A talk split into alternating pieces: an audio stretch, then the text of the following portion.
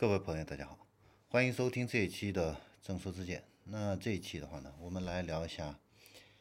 弱势品牌出局后的这一地鸡毛啊。那今年的话呢，这个疫情呢，加快了这个整个行业的一个兼并整合啊。那四月份呢，东风雷诺呢宣布重组以后的话呢，呃，雷诺呢方面的话呢是表示。会依靠东风雷诺的这个经销商啊，还有这个日产雷诺联盟机制的话呢，继续为中国的这个三十万车主服务啊。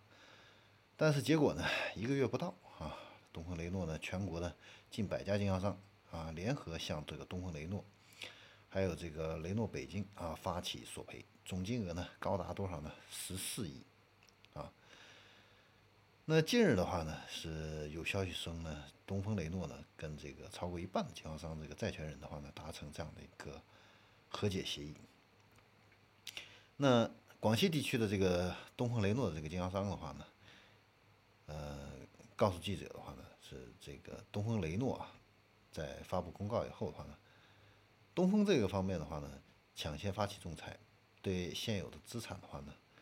呃，进行了这样一个保全啊。然后东风雷诺方面的话呢，对六家经销商的话呢，发出通知，啊，以这个去年十二月份没有完成这个任务为理由的话呢，要求解除合同，啊，此后的话呢，东风雷诺呢是成立了一个工作组，啊，在这个律师事务所的一个协助下呢，开始跟这个经销商呢进行这个谈判，啊，那江苏的这个东风雷诺的经销商呢？聊起来这个当时的一个情况啊，就说在四月十四号公告发出的这个前一天啊，当时他还准备向这个厂家打这个车款，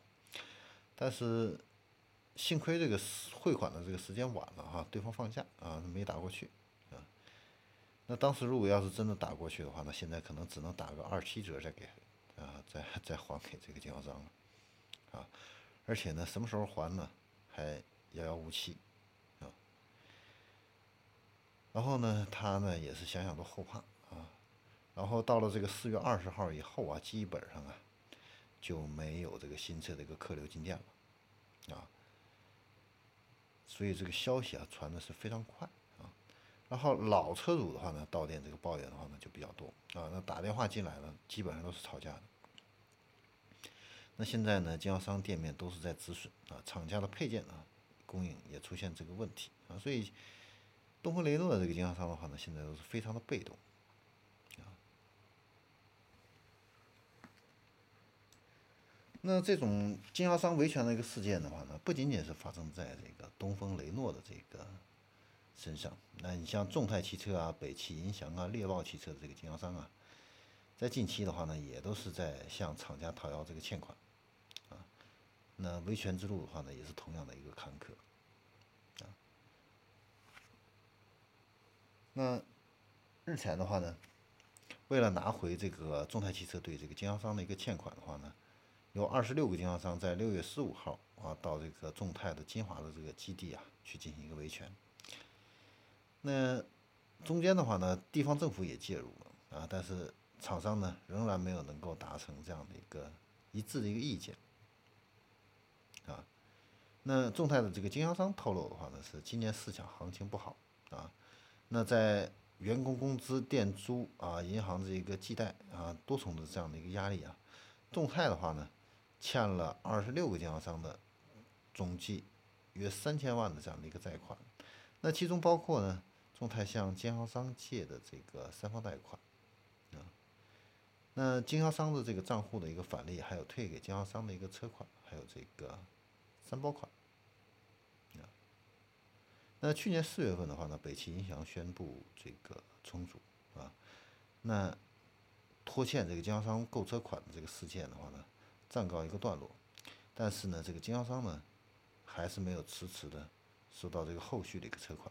啊，所以呢，近期的话呢，又有经销商呢再次踏上这个维权之路啊，那今年五月十三号的话呢，北汽银翔还有这个北汽的这个。幻速啊，销售公司的话呢，召集了全国的二十五家经销商，那宣布了新的这个债务的一个处理的一个方案，啊，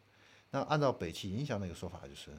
按照现在的一个还款的一个方案的话呢，要等到这个尾期影响重组完成以后啊，才能够去还款啊。那经销商的话呢，对这个是无法接受的啊，而且呢，对这个厂家呢，很是失望。然后我们再来看看猎豹啊，那二零一九年的话呢，这个汽车排放标准呢，从国五呢逐渐向国六这进行一个切换啊。那猎豹呢没有再推出一些新的车型啊，所以这个销量的话呢，一度暴跌百分之六十一啊。那今年五月份下旬的话呢，媒体也报道这个猎豹汽车的话呢，有十多个经销商啊，到这个湖南永州的这个总部呢去维权啊。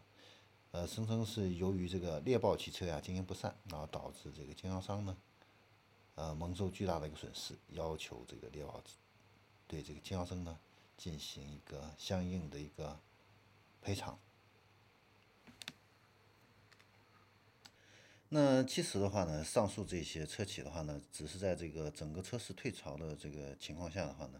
品牌退出这个冰山的一角啊，那。最近呢，被爆出生存堪忧啊，存在退市风险的话呢，其实还有华泰汽车、海马汽车啊，呃，近来的话呢，销量都是比较低迷啊，被边缘化这样的一个品牌。那像博骏、拜腾、还有赛麟、极点、前途这些新的这个造车势力的话呢，呃，现在的话呢，也都是境况呢，呃，很窘迫啊，所以现在是一个大浪淘沙的这样的一个阶段。那未来的话呢，仍然是强者恒强啊，呃，像今年的这个大众啊，在这个上半年的这个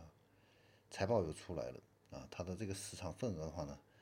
相比去年的话呢，又提升了零点一个百分点啊，现在呢市场份额达到了百分之二十啊，市场的这个集中度的话呢，再进一步提升。好，这里是正说之见，那我们这期的话呢，就先聊到这里，我们下一期再见。